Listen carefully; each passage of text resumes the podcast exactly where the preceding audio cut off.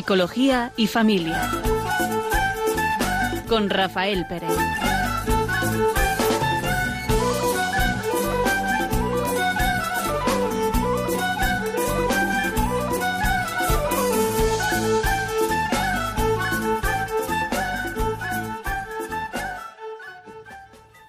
Buenas tardes. Sintonizan Radio María y vamos a empezar el programa de hoy de Psicología y Familia. Y le va a acompañar un, servidor, Rafael Pérez. Y Raquel Talabán. Buenas tardes en este día de la Virgen del Pilar. Eso es. Felicidades. Y vamos a hablar sobre el temor. Y, pero el temor, el miedo, el pavor, el pánico, parece que son palabras incertidumbre, inseguridad, no son palabras que mm, se refieren casi a lo mismo, ¿no? A ciertas sensaciones que podemos padecer. Vamos a empezar con un pequeño cuento que nos pueda introducir a esto que queremos decirles. Dice así, Usted perdone, le dijo un pez a otro. Es usted más viejo y con más experiencia que yo, y probablemente podrá usted ayudarme. Dígame, ¿dónde puedo encontrar eso que llaman océano? He estado buscándolo por todas partes sin resultado. El océano, respondió el viejo pez, es donde está ahora mismo. ¿Esto? Pero si esto no es más que agua. Lo que yo busco es el océano, replicó el joven pez, totalmente decepcionado mientras se marchaba nadando a buscar otra parte. Se nos ocurría pensar en este cuentecito que ilumine un poco nuestra el tema de hoy, el temor, el temor, mm, el miedo, qué es lo que provoca tantas veces en, la persona, en el ser humano, el temor? Pues uno de los aspectos que quizá más sustanciales que provocan el temor es la incertidumbre, la inseguridad, ¿no? Eh, la búsqueda de algo que no encontramos, ¿no? Algo que creemos que es esencial para nuestra vida, que es importante, que sin ello mm, no podemos vivir, ¿no? Y pueden ser mm, cosas materiales como eh, otros aspectos relacionales, ¿no? el sentirnos amados, sentirnos eh, satisfechos. El... Este pez, ¿qué, es lo que hace que nos sugería, ¿no? que puede iluminar este tema? Pues quizá buscamos fuera en, en el dinero, en la comodidad, incluso en la religión, por bueno que pueda ser, podemos buscar certidumbre, ¿no? Y sin embargo, buscamos, en el fondo, hay una, hay una, como un deseo, ¿no? De encontrar sentido a la vida. Es decir, en el fondo es encontrar a Dios, ¿no? Eh, pero quizás no, decimos encontrar a Dios, decimos que yo tengo necesidad de entender por qué nos pasan las cosas, ¿no? De saber, de, de, de no estar perdido. Este pez estaba perdido, buscaba el océano. Para él el océano, ¿qué era? ¿Qué significa esa palabra? Pues yo no lo sé lo que podía significar. Lo que estaba claro que no significaba ni entendía que el agua que vivía, en el que vivía, era el océano, era aquello que sería deseable para él. ¿Acaso eso no nos pasa a nosotros? ¿Acaso no vivimos tantas veces buscando, buscando, buscando y buscando mm, una casa nueva y gastamos una vida para conseguir una casa? Y una vez conseguida la casa, ¿qué, tienes? No tienes nada. Yo recuerdo cuando era novio de mi mujer y a ver si encontramos un piso, ¿no? Encontramos un piso, ay, qué bien, encontramos un piso. Eh, después, a ver si tuviéramos una casita en, eh, en el campo, ¿eh? y compramos un cachito parcela. Mm, pasaron tres días y ya, a ver si tenía el primer hijo, y viene el primer hijo y qué bien, pero mm, nada, nada, nada, detrás de nada de lo que conseguíamos estaba aquello que yo buscaba.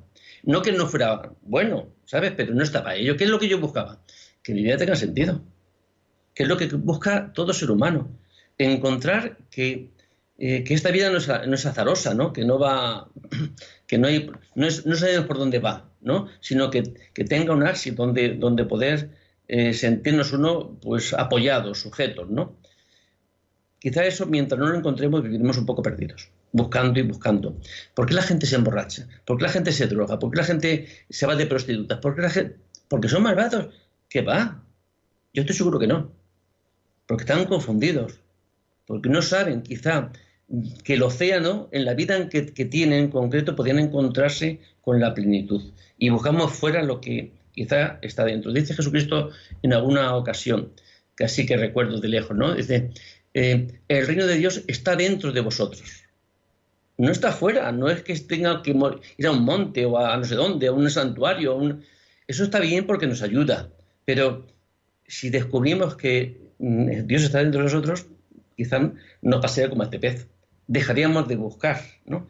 sino que pasaríamos a, otro, a, otra, eh, a otra forma de vivir, que es la contemplación, que es el, el admirar, ver a Dios en nuestra vida, en lo que nos pasa, que, que, sea como una especie de interrogante en nuestra vida aquello que nos pasa, que nos mantenga como vivos, ¿no? como una vela que mantiene, ¿qué le mantiene la llama mm, viva en una vela? Pues que tiene más ¿verdad? ¿Mm? Pues así sería nuestra vida, que nos mantuviera vivos, esta vida nos mantendrá esa, esa llama encendida sabiendo que es lo que tenemos que hacer, que tenemos que pasar por enfermedades, que tenemos que pasar por injusticia, que tenemos que pasar por la... Si tenemos suerte, ¿eh? Si tenemos suerte, tenemos que pasar por la vejez. Y al final tenemos que pasar, por último, si sin suerte, con suerte, por la muerte. Esa es nuestra realidad. Pero ver que eso es, eso es el océano donde tenemos que, tenemos que encontrarnos con la plenitud. Dice la tradición, Rafa, que eh, la criatura creada tiende a su creador y lo busca para sentirse completo. A veces esa sensación de búsqueda, si no la identificamos bien, si no la orientamos, eh, puede dar una sensación de, pues efectivamente, de estar incompleto, de no estar saciado y terminamos tapando esa necesidad que tenemos con otras cosas, que pueden ser, como tú decías, ¿no? Eh, algunas adicciones, algunas conductas, pensar en tener más porque Así nos vamos a sentir más seguros, más tranquilos y la vida nos va demostrando que no. Todas esas actitudes, todas esas etapas vitales que hay que pasar nos dan em, la idea de inseguridad, ¿no? Normalmente hay gente que se siente muy cómoda en esa incertidumbre, pero de forma general ¿Tú eh, crees que mucha gente se siente muy cómoda en la incertidumbre? Yo creo que no. Mucha, Rafa, pero sí que hay un grupo de gente que sí. Y de hecho es su estilo de vida un poco, pues quizá puede ser sin, sin pararse, ¿no? Quizá ese estar en la montaña rusa constantemente es precisamente para no pararse y comprobar lo vacío que puede tener uno la existencia. Yo creo que la incertidumbre no es no nos causa bienestar. Fíjate que todo juego que sea atractivo, todo juego que tanta gente se arriesga a juegos bastante peligrosos, llevan un riesgo, ¿no? Quizá el riesgo, que, es verdad que yo creo que es atractivo.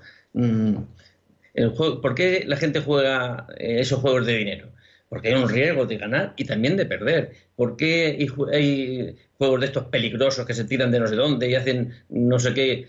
Porque tienen un riesgo, ¿no? Pero es como ese afrontamiento de poder superar ciertas pruebas, ¿no? Y vencer, ¿no? Esa, pero quizás el riesgo, mm, bueno, yo lo que, lo que puedo entender, no sé por qué digo que no, pero eh, yo creo que no hace falta que busquemos riesgos.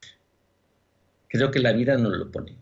Y mayor riesgo que dar respuesta a los acontecimientos de la vida no hace falta que busquemos eh, ir por un alambre y hacer juegos y cruzando de un edificio a otro por un alambre. Creo que esa alambre la tenemos mm, cada día, ¿no? De poder superar por lo que cada día nos acontece, ¿no? Los acontecimientos de nuestra vida, con tu mujer, con tus hijos, con, el trabajo, con la jubilación, con, con la enfermedad.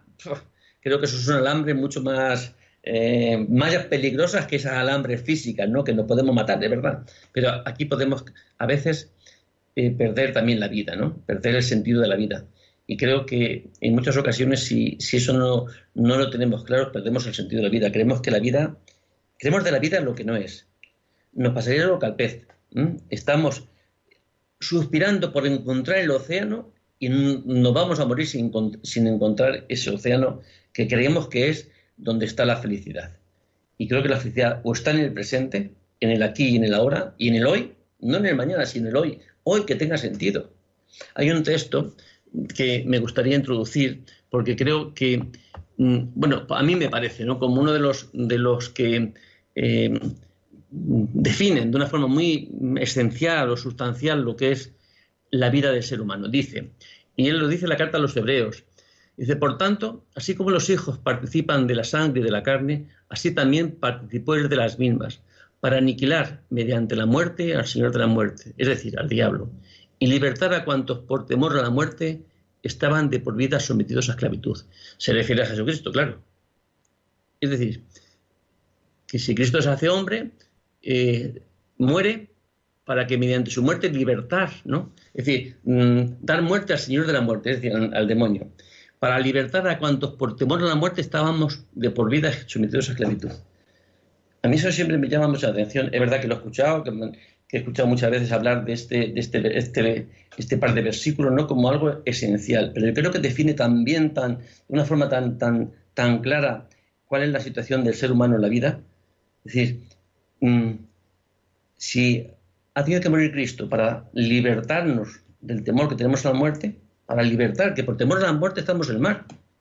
Y podemos pensar, bueno, pues temor a la muerte no tenemos. Temor a la muerte es todo aquello que nos hace sufrir. La muerte es aquello que nos, que nos mata, que, dice, ¿qué dicen las madres tantas veces de los hijos? Hijo, es que, es que me matas cuando haces esto, es que no tengo vida. son expresiones que salen de lo hondo del corazón, ¿no? Ante el sufrimiento.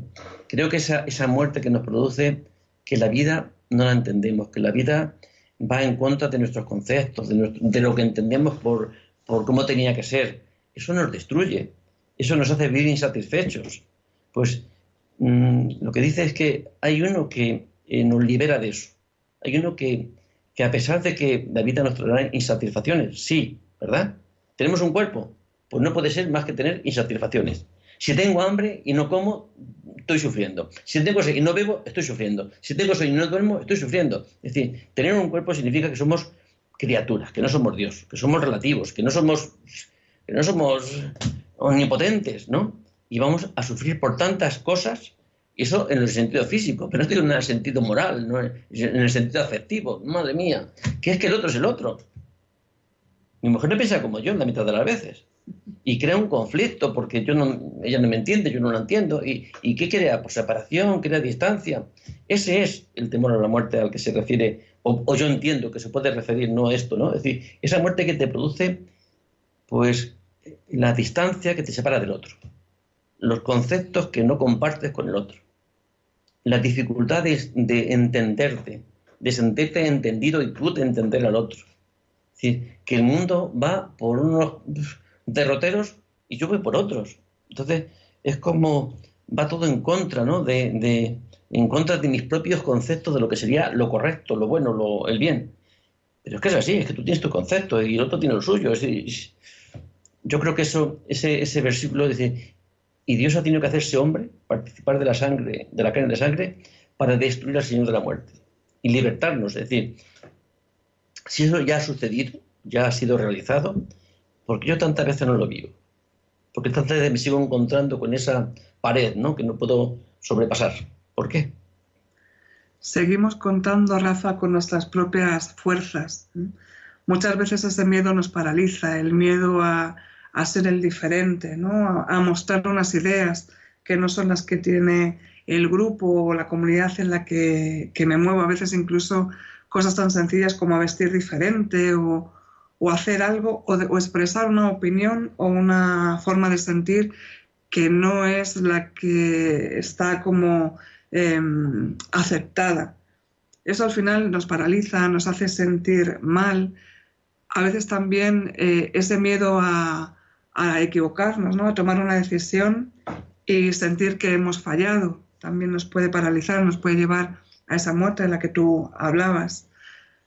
También ese temor a em, que el otro no me quiera, que no pueda eh, cumplir sus expectativas, que no pueda hacer aquello que se espera de mí. Muchas veces en nuestra cabeza eh, se juegan malas pasadas, ¿no? Y se juega esta batalla a diario, pero como tú dices, en cada individuo se juega una batalla distinta. Y con todo eso tenemos que convivir, ¿no? A veces en la familia, si estamos los padres, los hijos y algún mayor, pues cada cabeza con su batalla concreta e intentando avanzar y vivir eh, en esta situación tan complicada. Quizá lo que acabas de decir, es eh, ese temor de que no me amen. quizás sea el, mayor temor que todo ser humano pasa, ¿no? de no sentirnos amados. Quizás es lo que más produce la angustia. Quizás no lo podamos definir así, ¿eh? eso también es cierto, ¿no? que no podamos decir con esa, eh, o reconocer, ¿no? pero en el fondo quizá si Dios nos ha creado por amor y vivimos por amor, y el amar es la sustancia, dice San Juan, que Dios es amor. Pues si Dios es amor y nosotros hacemos de Dios, pues el amor es la fuente de, nuestra vida. Y si no lo tenemos y si no lo vivimos, pues será estar en la muerte. Y eso de no sentirnos amados y, no poder amar en el fondo, ¿no? Porque si no nos sentimos amados, ¿cómo vamos a poder amar? Pues es sentirse completamente solo. Quizá es la definición más grande del infierno. Es decir, la soledad, el estar solo, el no importar a nadie. Es decir, ah, da igual lo que hagas, no importas a nadie. Es decir, creo que eso es, pues eso es la muerte. Quizás la muerte más, eh, esa más interna, más interior, ¿no? Esa, esa muerte que nos produce que la vida no tiene ningún sentido. Que vivimos, pero vivimos físicamente, pero estamos por dentro muertos. Quizá eso es lo más grave, lo más tremendo que puede pasar el ser humano, vivir esa muerte. Porque fíjate que la muerte, si la muerte es desconocida, todos los que vivimos no conocemos la muerte. Conocemos que otros han muerto, eso sí, la muerte de otros la podemos conocer, qué ha sucedido, bueno, qué ha sucedido con la persona, a partir de ese momento no tenemos ni idea de más, ¿no? Pero, ¿y por qué tenemos ese, temor a la muerte? Pues quizá porque tenemos un concepto de la muerte, ¿no? Que es el abandono, que es la soledad, que es la impotencia, ¿no? Que es el no ser, que es el no ser. Y eso, eso lo vemos que a otros les ha pasado, que han dejado de ser, ¿no? Han muerto y han dejado de ser. Pero ¿acaso, y todos hemos, mm, todos hemos experimentado en momentos de nuestra vida la impotencia, ¿verdad? El abandono, el no ser, esas cualidades que suponemos que la muerte lleva consigo, la impotencia. A veces no nos hemos sentido impotentes, el olvido. Es decir, y es que ya no, no está dentro de los vivos. Pasar al no ser, al no ser. Pues a veces en nuestra vida también hemos experimentado eso. Y si decimos que la muerte lleva consigo esos calificativos y otros muchos más, ¿verdad? Pues, ¿cómo no vamos a, tener miedo a esos conceptos que damos por hecho que la muerte tiene? Ya no estás, dejas de ser. Pero es que en la vida también pasamos por esa eh, sentirnos, es que no soy nadie, es que no soy nada, es que no tengo fuerza para, para tantas cosas, es que no tengo poder, es que todos eso hemos experimentado en nuestra propia vida con cosas muy concretas, esas, esos calificativos ¿no? que podemos suponer que la muerte trae consigo. El olvido, nadie, me quiere, nadie me tiene en cuenta, estoy solo, nadie se acuerda de mí, estoy completamente abandonado. Pues, ¿tú te imaginas que vivir así toda una vida, toda, mejor dicho, toda una eternidad, pues ¿cómo no vamos a tener, a tener temor a la muerte? Ahora, ¿y si pusiéramos que la muerte es el primer paso para algo distinto? ¿Y si realmente creyéramos que la muerte es la puerta que se abre para una realidad completamente distinta? Pues quizá no tendríamos ese temor, por lo menos de antemano. Luego a saber ¿no? cuál es el momento del enfrentamiento a la muerte pero quizá no la veríamos como algo tan temeroso, sino, sino como el paso a una, eh, pues eso, una trascendencia, a una otra faceta, otra esfera de, una vida que no conozco, ¿no? Pero con una esperanza, ¿no? Porque sin esperanza en la vida creo que no tendría mucha, mucho sentido, ¿no? A veces tenemos esas situaciones de, temor que serán eh, de forma real y otras veces nos vamos anticipando a eh, lo que nos da miedo y empezamos a pensarlo. Y a veces vamos tan pendientes de no eh, equivocarnos de camino que nos equivocamos. Terminamos haciendo una profecía autocumplida, ¿no? que decimos en, psicología. Tenemos tanto miedo a, ese temor que para evitarlo caemos directamente en, en la habitación del pánico. ¿no? Tantas veces sufrimos no por lo que pasa, sino por lo que creemos que puede pasar. Ese sufrimiento que realmente es vano. Tenemos suficiente con sufrir, con la experiencia que vivimos cada día. Pero sufrir por lo que puede pasar, es que puede pasar todo. Y si queremos sufrir, mm, no tenemos más que, queremos sufrir por lo que no pasa, ¿eh? simplemente por aventurando, ¿eh? Eh, anticipando aquello que pudiera pasar, pues son tantas cosas las que podrían pasar. Y si queremos poner tanta negatividad en lo que puede suceder, ¿acaso no va a pasar en nuestra vida que no vamos a morir? Pues si queremos estar mal, no tiene más que pensar cada día. Si la muerte es lo peor, no puede pensar cada día más que la muerte nos tiene que llegar. Que tienes 10 años como si tienes 95, va a llegar. Va a llegar, va a llegar. Es un hecho al que nos tenemos que enfrentar. No podríamos concebir la vida sin que hubiera muerte. Toda la vida del ser humano, todos los que vivimos, nuestra forma de pensar, nuestra forma de actuar, nuestra forma de, de anticipar es porque sabemos que esta vida es caduca, que no somos inmortales. Sí, de una forma implícita está claro de que, de que sabemos que no morimos. De una forma implícita. Ahora, de una forma explícita tenemos un poco más, eh, más dificultades, ¿no? Porque la muerte parece que nos la ponemos lejos. De eso no se puede hablar. Y quizás el mayor temor que podemos tener en esta vida, a lo peor que nos puede pasar, es perder la vida. Y lo tenemos seguro que la vamos a perder, ¿A qué otra cosa deberíamos tener temor? Pues creo que a ninguna. Pero creo que va siendo hora de poder hacer un pequeño, una pequeña pausa, ¿no? Y, seguir con este ejemplo, que nuestro, con este tema, que nuestros oyentes puedan, eh, puedan también reflexionar sobre esta situación y si quieren luego intervenir, damos el número cuando pase la pausa.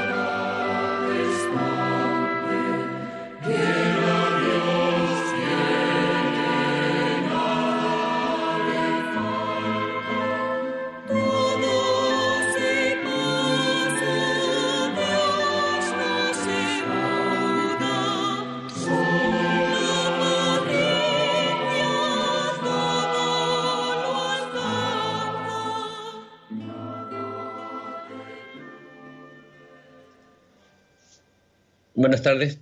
Si entran en Radio María, están escuchando el programa Psicología y Familia. Estamos hablando sobre el temor. Les doy un teléfono por si quieren participar sobre este, este tema. El teléfono es el 91 005 94 19 y pueden presentar las eh, cuestiones que ustedes vean. Y vamos a seguir con un pequeño cuento que también nos ayude a entenderlo. Dice así. Un vecino encontró a Nasrudín cuando éste andaba buscando algo de rodillas. ¿Qué andas buscando? Mi llave, la he perdido. Y arrodillados los dos se pusieron a buscar la llave perdida. Al cabo de un rato dijo el vecino, ¿Dónde la perdiste? En casa. Santo Dios. ¿Y entonces por qué la buscas aquí? Porque aquí hay más luz. Pues es como similar al del cuentecito de antes, ¿verdad? Del pez. A veces buscamos donde nos sentimos más mm, mejor, más satisfechos, más cómodos de buscar, pero no donde necesitamos encontrar la verdad, a Dios. ¿Dónde necesitamos encontrar a Dios? en la vida, en lo concreto. ¿Qué estás casado? Pues necesitas encontrar a Dios en tu matrimonio. ¿Tienes hijos? Necesitas encontrar a Dios en tu familia. ¿Tienes padres a los que estás cuidando? Necesitas encontrar a Dios en esa situación concreta en la que tienes. Y sin embargo, la tendencia nuestra es hacer lo que hace ese, ese muchacho. Buscar donde es más fácil, donde hay luz. Donde hay luz.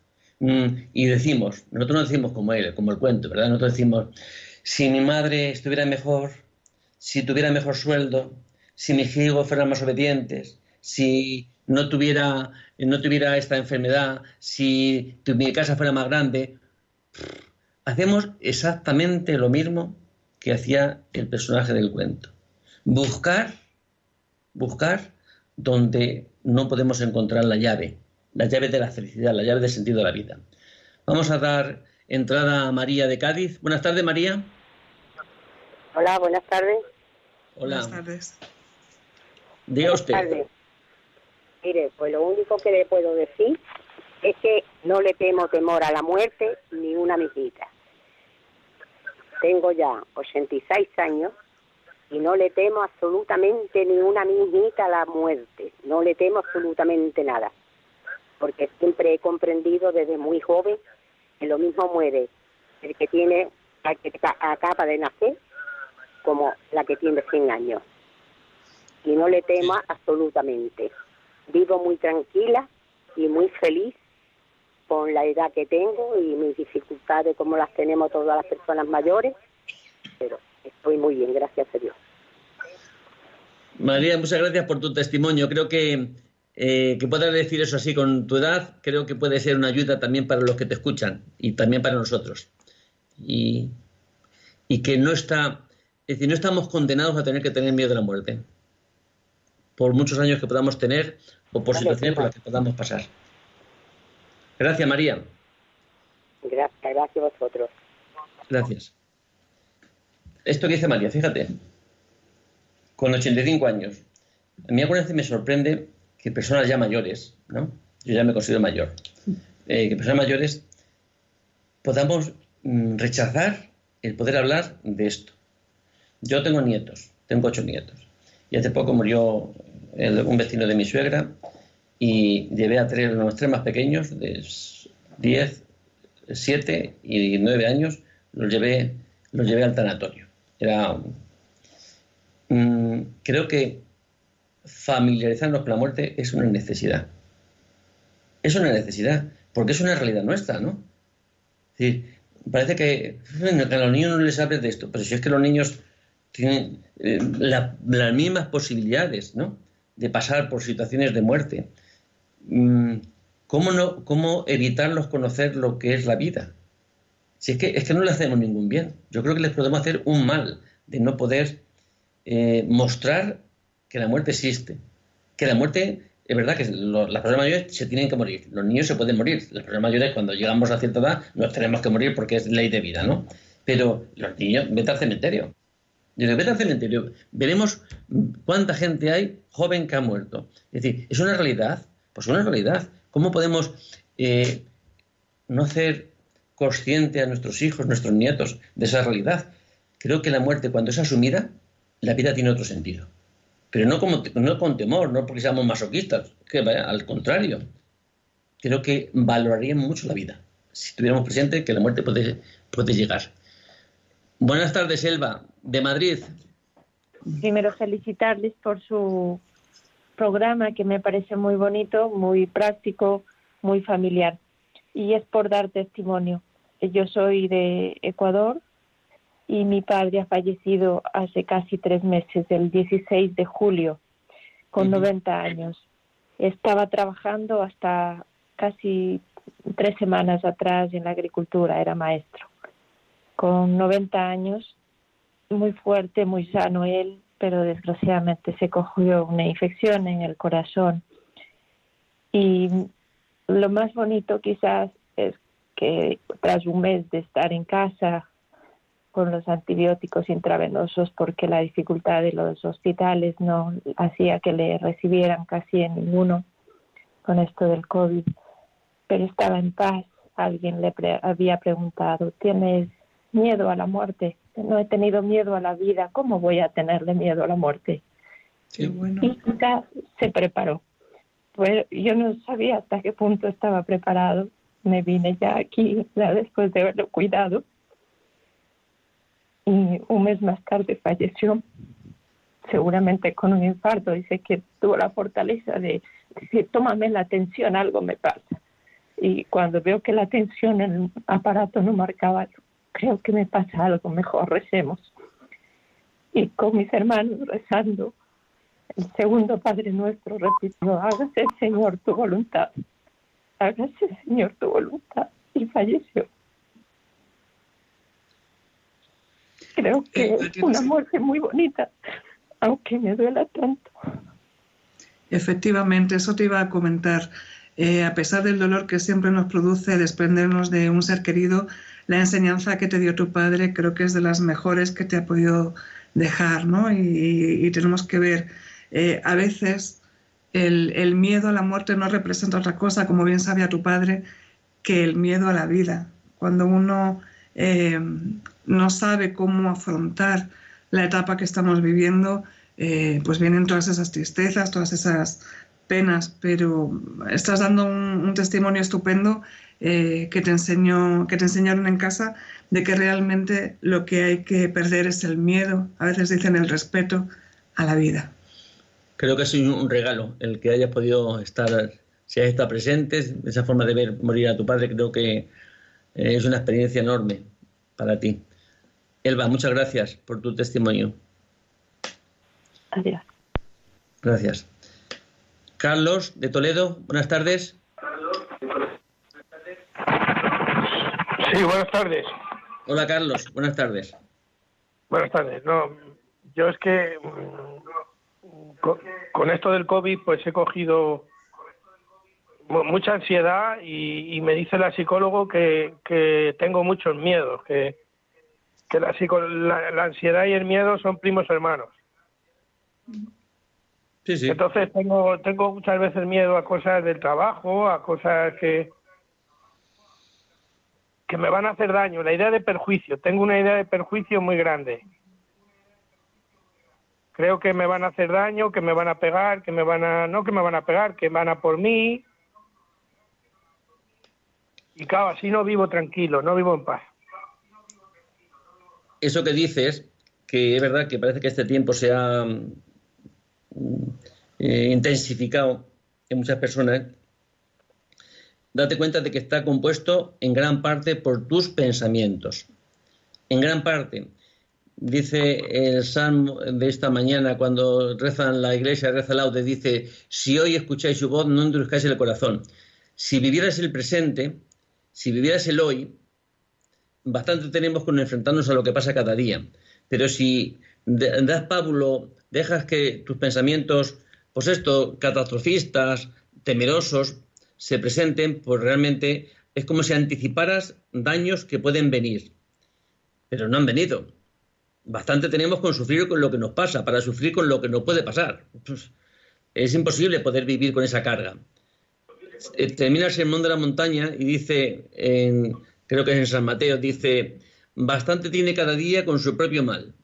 Es decir, bastante tenemos con sufrir cada día lo que nos pasa, para añadir, pues, mm, lo que nos pasó, eh, en, lo, que, lo que ha pasado en el pasado y lo que puede pasar en el futuro. Ánimo, Carlos, que eh, muchas veces la esperanza todo lo alcanza. Vivir con esperanza es vivir el presente y saber que, tenemos un Padre que es Dios que nos ama. Vamos a, ver qué nos dice Lucía de Málaga. Hola, Lucía. buenas tardes. Buenas tardes. Buenas tardes. Yo, mm, verá, miedo a la muerte, la verdad ya no lo tengo. Antes un poquillo, pero muy poco. Porque en marzo, el 3 de marzo, mi marido se marchó con lo del COVID y me quedé sola, ¿no? Entonces, mm, la reacción que, mm, que tuve ante eso fue como una sorpresa porque murió solo, bueno, como mueren todos los del COVID, que no entra nadie ni nada. Entonces yo me lo iba a traer aquí al día siguiente y me llaman por la mañana una doctora y me dice, la mujer de Diego Gómez, sí, dice, para decirle que ha fallecido, que venga usted para acá. Así. Entonces se me cayó el alma a los pies, porque yo esperaba que se viniera. Se me cayó el alma a los pies. Entonces me vistieron de buzo y entramos a verlo. Tenía una sonrisa y un haber descansado de tanto como había pasado, que de verdad que digo yo, pues eso es la felicidad. Eso es que Dios Padre nos coge por todo lo que hemos pasado. Entonces, es verdad que lloro, es verdad que lloro, que llevo ya siete meses malos, pero que pienso yo que está muy bien y le hablo. O sea que ni me asusto quedando sola en casa ni nada, es una cosa que se me ha curado entera. A lo mejor ustedes dirán, esta mujer está medio loca, pero bueno, le digo como estoy yo ahora mismo. que estoy tranquila. tu comentario. Muchas gracias, ¿eh? Gracias por esto que nos, acabas de decir. Ni mucho menos podemos pensar que estés loca, ni mucho menos, sino eh, que tienes, iba a decir la suerte, ¿no? Sino eh, esa experiencia de, que vivas el dolor de la separación de, tu marido, pero también con la esperanza de la, vida eterna. Entonces yo creo que más que eso eh, no hay. El poder asumir las dos cosas. Somos humanos, pues, pues nos dolemos de, de las pérdidas, pero superándolas sobre todo porque la esperanza de que no se acaba todo aquí, ¿no? sino que existe eh, esa vida a la que Dios nos ha mm, abierto el camino. Gracias, Lucía. Rosario de Castellón. Perdón, gracias, Lucía. Rosario, buenas tardes. La paz del Señor con vosotros y que Dios os colme de bendiciones. Y contigo. Eh, verán, pues yo la verdad que la muerte eh, es la palabra, más la palabra de la persona es la que mata el alma, el alma, es la que destruye la palabra de la persona, la, la verdad. Hoy en día a mí me ha matado el alma y me destruye el alma la, la palabra, más que la muerte que cuando Dios nos llame. Porque, claro, estoy viviendo en una situación de matrimonio y de familia dividida. mi marido me está odiando diariamente en años. Ya no le puedo ni hablar ni de bien ni de mal. Y si intento hablarle de Dios o hablarle de cualquier manera o ponerle la cena, cualquier cosa, cualquier cosa, ya, o sea, yo no te puedo contar en radio porque me puede oír mm, personas que ponen Radio María, mm, entonces son muy graves las cosas que estoy viviendo y que la han vivido mis hermanas aquí y que no puede venir ya mi nieta de nueve años que la ha vivido también. Entonces, ni la pensé, la he puesto a su nombre solo. O sea, que son cosas ya verbales y agresivas y de, o sea, no son verbales, sino ya de manos. Y pone a mis hijos en contra mía. O sea, que eso es peor que cuando Dios me llame. Que Dios tenga misericordia de mí en su juicio. Le pido. Pues remétete a su misericordia y, y, no tienes que entender tantas cosas, porque es verdad que la injusticia es difícil de entender. La justicia razonablemente no podemos entender. Si es injusto, pues no es razonable. Es decir, mm, si te remites un poco que, ¿por qué Dios permite esto? ¿Qué tengo? ¿Qué me está diciendo? ¿Para qué es esto? ¿Por qué este sufrimiento que tengo por la relación con mi marido o con cualquier otra persona? La injusticia siempre produce mal, siempre. Pero no te olvides, ¿no? Si entiendo que por lo que dices, la forma de hablar, eh, eres una mujer que, cree en Dios, eh, remite el último juicio a Dios, eh, quédate con que no entiendo, porque es verdad que el mal no se puede entender porque el mal está fuera, ¿no? De, la injusticia no, es algo a la que podamos asumir fácilmente, ¿no? Podemos decir, Señor, tú sabrás por qué todo esto. este sufrimiento que me ocasiona la actitud de, de esta persona. Pero necesita también descansar, ¿sabes? Remitir un poco en este sentido mm, y quedarte con no entiendo y que Dios te, esperando que Dios te ilumine y diga que para qué todo esto, por qué todo esto, qué es lo que tengo que aprender de esta situación y protegerte en la medida que puedas, claro, en este sentido. Es decir, pero ánimo y acuérdate de que no somos Dios y no podemos entender todo lo que nos pasa, pero sí que podemos pedir al Señor que nos dé ese entendimiento, ¿no? Que no nos quite la esperanza y que no nos, no nos hunda ¿no? en el pesimismo de, de las injusticias que podemos sufrir.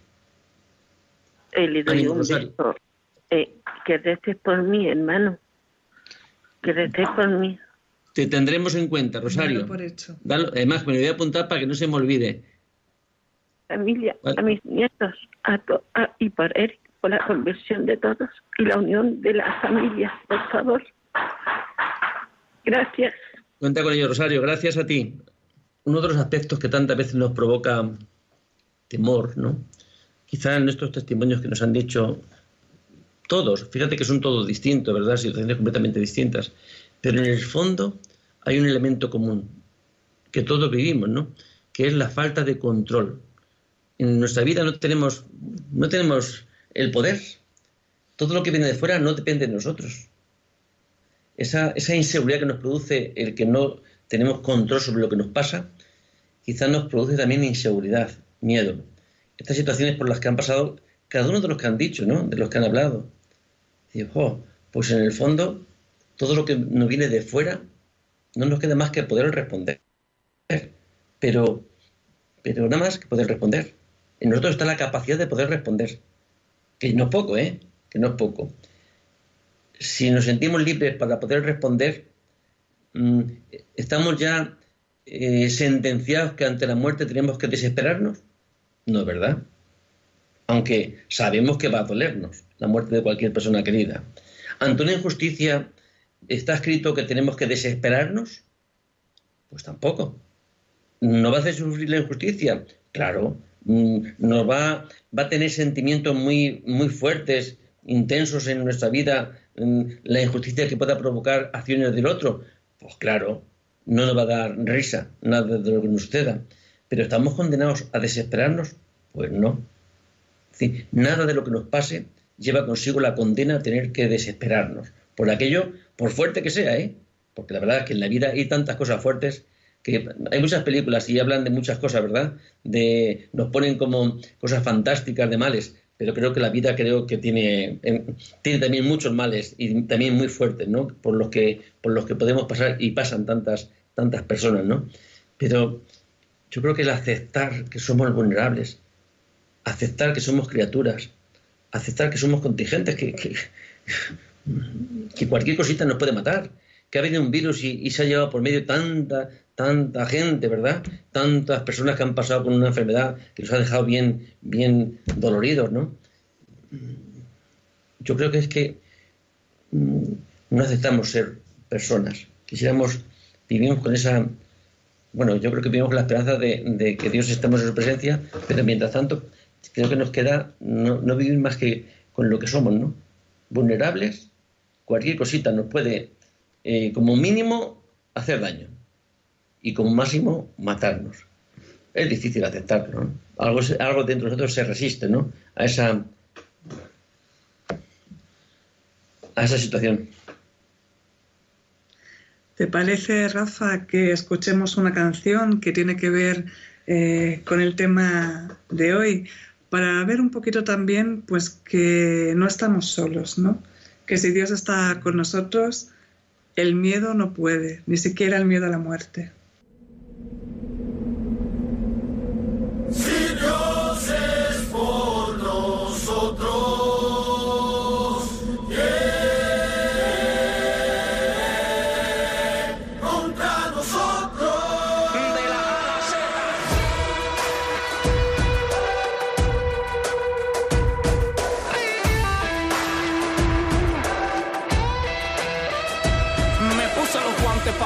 Contra los golpes de la vida con la mente definida y mucha fe en mi guarida. El dolor es el aliado que produce las heridas, pero si es para crecimiento le damos la bienvenida a la pelea. La incertidumbre quizás me rodea, la duda me tambalea, la envidia me abuchea. Las apuestas en mi contra diciendo que me noquean y desde mi esquina gritan que solamente yo crea. Determinación, concentración en la visión, hay que pararse de frente aunque te tiren a traición. El oponente es más alto y promete hacerme daño, pero la grandeza no tiene que ver con el tamaño. Puedo un ejército, puedo vencer un león, puedo pelear contra un oso rabioso, feo y gruñón. Hoy la victoria es el aire que entra cada pulmón, la convertimos en canción. Pregúntale a Faraón quién fue respaldo cuando un pueblo se encontraba en apuros. Si me menciona el pasado, yo le di de su futuro. Por eso ya no me intrigo, acamparán enemigos, pero son más los que vienen conmigo. Si Dios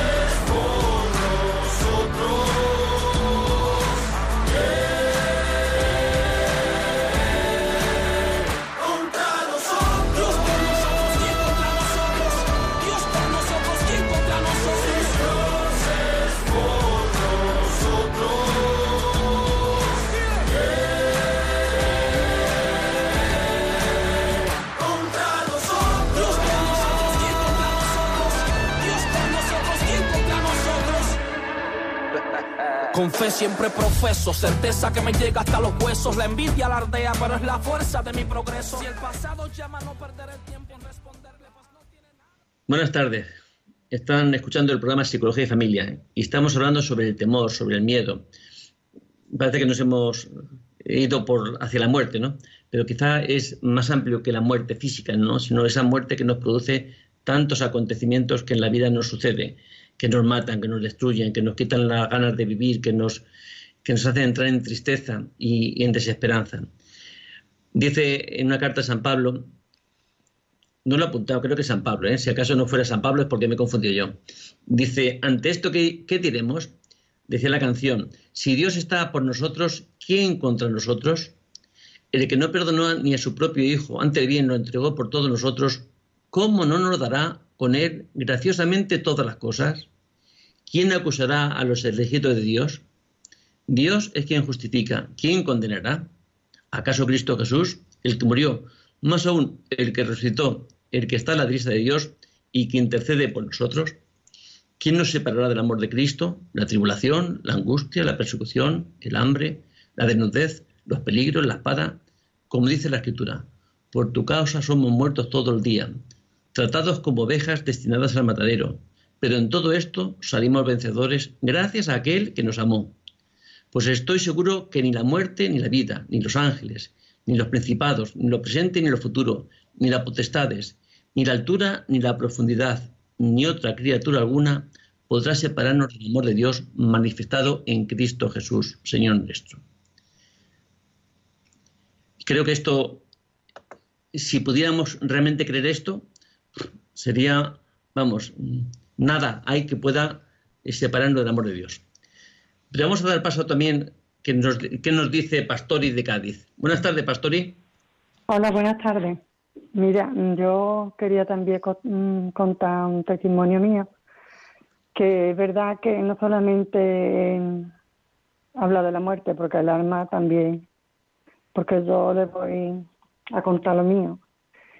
Yo tuve que vender mi casa hace dos años porque entraron unos vecinos que le cogí un pánico muy grande, porque informaban mucho ruido y yo le cogí miedo, miedo, un miedo que, que no sé, que yo iba a decirle algo y no me salían las palabras.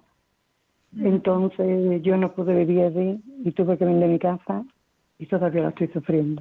Vivo en una casa de alquiler y no sé, y todavía, digo, Dios mío, ¿por qué me entró ese pánico? ¿Por qué me entró ese miedo? ¿Por qué me entró? Y todavía tengo una tristeza en el alma porque vendí mi casa por una gente que vino que yo ni conocía, sino que no me dejaban vivir. No soy ruido de las 12 de la mañana a las 3, a las 4 y tuve que vender mi casa. Yo soy viuda desde hace 14 años y mi marido falleció con 42 años y también pasé por ahí y mm, lo, superé gracias a Dios con dos niños. Y todavía estoy sufriendo ahora mismo lo de mi casa, que también lo pasé muy mal. Vale, muchas gracias. Hasta luego. Gracias, Pastori. Gracias. Es verdad que en nuestra vida eh, hay muchos acontecimientos que nos destruyen, que nos hacen daño, que no entendemos, que nos matan, que nos matan. Esto que cuentas, ¿no? Pues eso es una pérdida, tantas veces mejor de tu seguridad, de tu barrio, de tu casa, mm, que te produce por una serie de situaciones que, que se dan. Y eso realmente son, son daños, son pérdidas, son pérdidas importantes eh, que hacen sufrir tanto a las personas, ¿no? Mm, de tener que tomar ciertas decisiones por otras causas que, que, que, que, no podemos también tampoco entender. Si te fijas, hay tantas cosas que no podemos entender en nuestra vida. Y sin embargo, ¿qué has hecho? Pues, eh, ¿Qué ha hecho esta Pastori? Pues ha hecho lo que quería que era lo mejor. Por eso, deja de mirar para atrás, Pastori.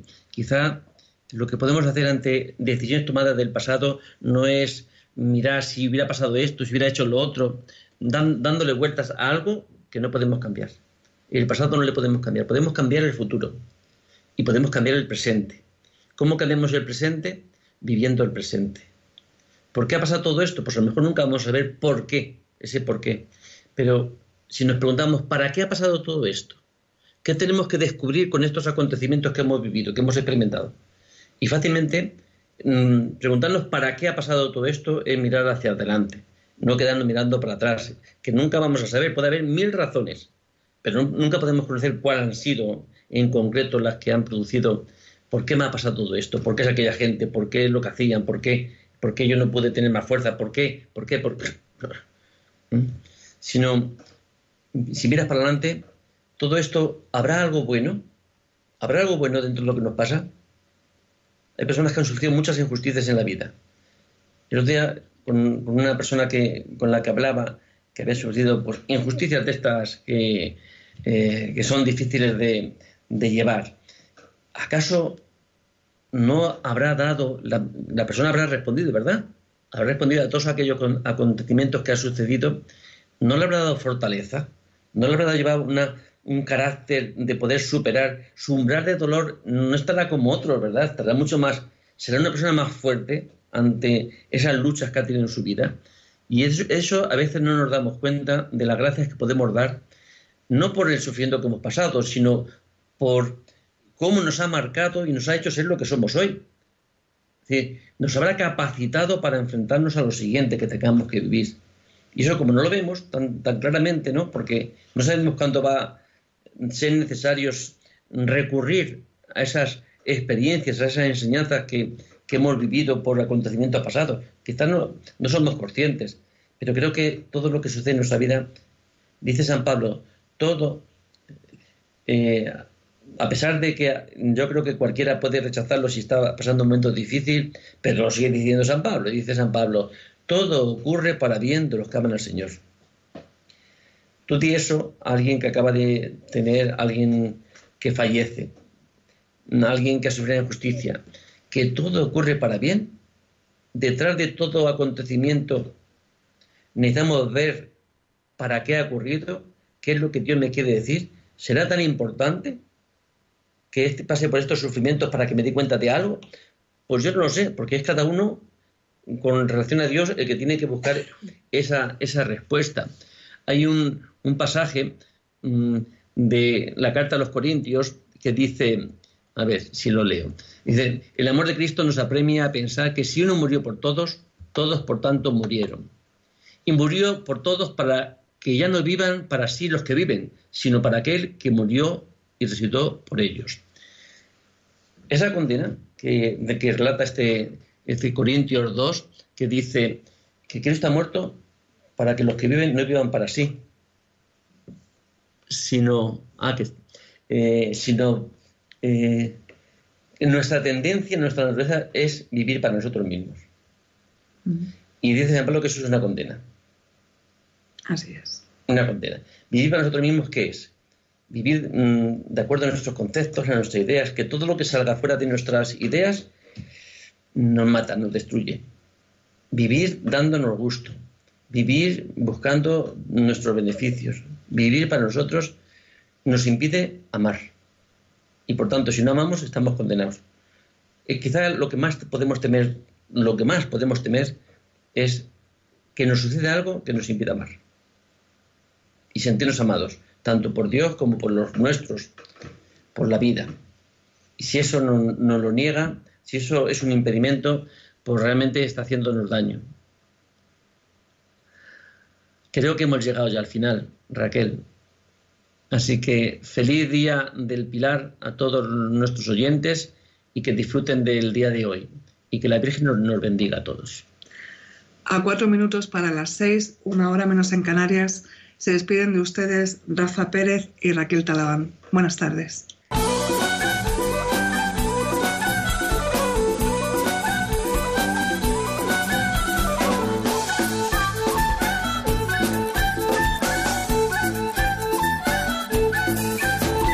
Psicología y familia. Con Rafael Pérez.